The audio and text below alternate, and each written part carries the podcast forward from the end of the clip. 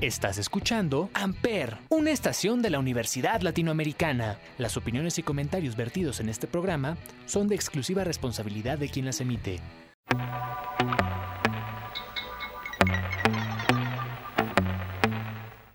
Hoy en día todo el tiempo traemos en la mano o en la bolsa la puerta a la información.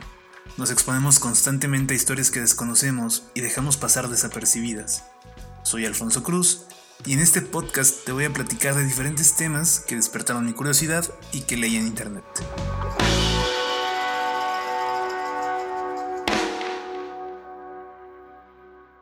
Episodio 1. Calaveritas de azúcar. Muy buenas noches amigos, bienvenidos a este primer episodio de Lo leí en internet. Espero que se encuentren súper bien, les agradezco muchísimo que estén aquí escuchándome. Es la madrugada del 30 de octubre. Sinceramente, no sé cuándo voy a publicar esto, o si es que lo voy a publicar. Pero es mi temporada favorita del año y considero que no hay mejor oportunidad para comenzar a trabajar en este proyecto que tengo en mente desde hace algún tiempo. Antes de comenzar me gustaría presentarme y comentarles un poco por qué estoy haciendo esto. Soy Alfonso Cruz, tengo 23 años. Desde hace mucho tiempo tengo problemas para dormir realmente tengo muy malos hábitos de sueño y muchas de las horas que permanezco despierto las dedico a estar leyendo cositas en internet. En este espacio quiero compartirles los temas más interesantes que me vaya encontrando y así acompañarlos un ratito y sacarle un poquito de provecho a todas esas noches de desvelo. Espero que lo que encuentran aquí les resulte interesante, les guste, si no es así, al menos espero que los ayude a conciliar el sueño. Había pensado hacer de esto una cuestión semanal, sinceramente no sé qué día, Seguramente les estaré preguntando en Insta qué día prefieren que comparte el contenido. Pero bueno, dejando eso de lado por el momento, me decidí a grabar este primer episodio porque tanto mi Facebook como mi Instagram, que son las redes sociales que más utilizo, están llenas de publicaciones alusivas al Día de Muertos y Halloween.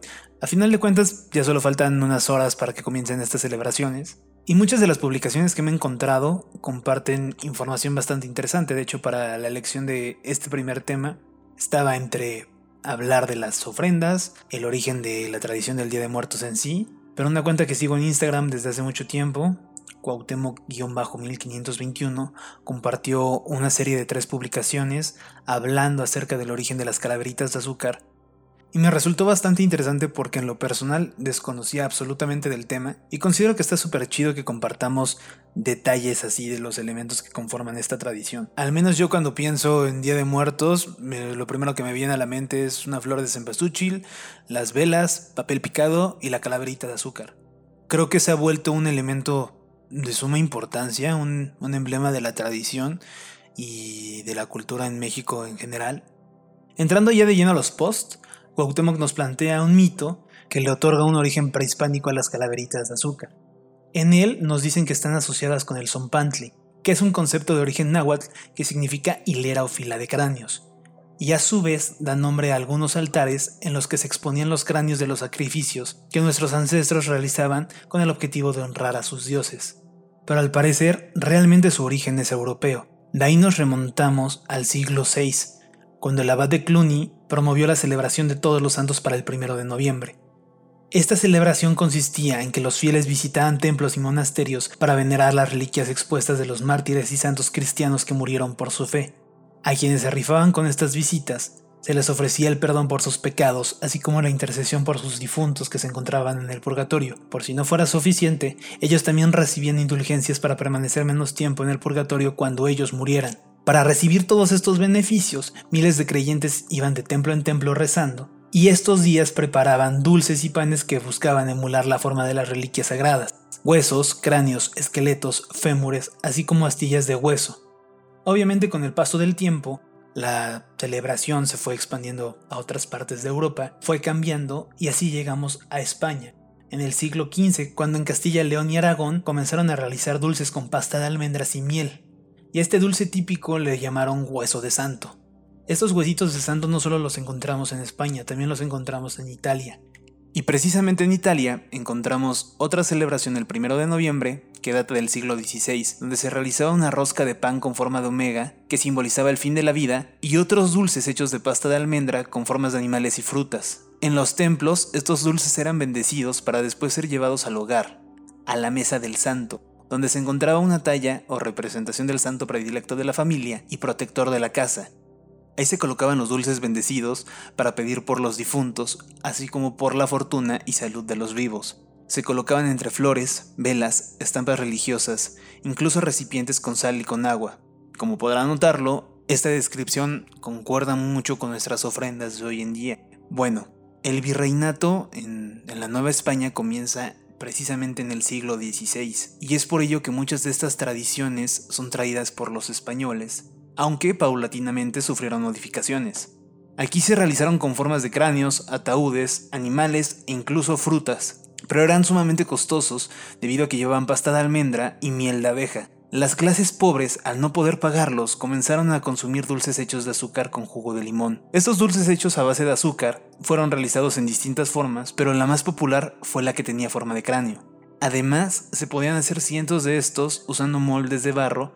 En la actualidad, ya no solo son de azúcar, ahora también la encontramos en presentaciones como de amaranto o chocolate, pero a pesar de los siglos su origen sigue siendo el mismo, y realmente es emular los cráneos de los mártires y santos de la fe católica, y es por ello que aunque muchas personas los relacionamos con el Día de Muertos, son realmente para conmemorar el Día de Todos los Santos y los fieles difuntos, que no son lo mismo. De hecho, aquí en México hubo algunas de estas reliquias santas que fueron obsequiadas por monarquías europeas. Algunas de ellas se encuentran en la Catedral Metropolitana, la cual expone todos sus lugubres pero sagrados tesoros cada primero y 2 de noviembre. Como dato adicional, entre ellos se encuentra el Lignum Crucis, pedazo de la cruz de Cristo, la cual fue un regalo del Papa a Fray Diego de Salamanca en 1573 para el convento agustino en Ciudad de México. En lo personal, no deja de sorprenderme el origen católico que tiene este elemento. Sin embargo, es una evidencia más de la mezcla cultural tan vasta y tan rica que tenemos en, en nuestras tradiciones Creo que ser conscientes de ello enriquece completamente nuestro modo de vivir estas conmemoraciones. Muchísimas gracias a todo el que haya escuchado este episodio, más aún si te quedas hasta el final. Si hay una futura emisión, ya nos estaremos escuchando por acá. Puedes buscarme en Instagram como arroba acreceta-bajo.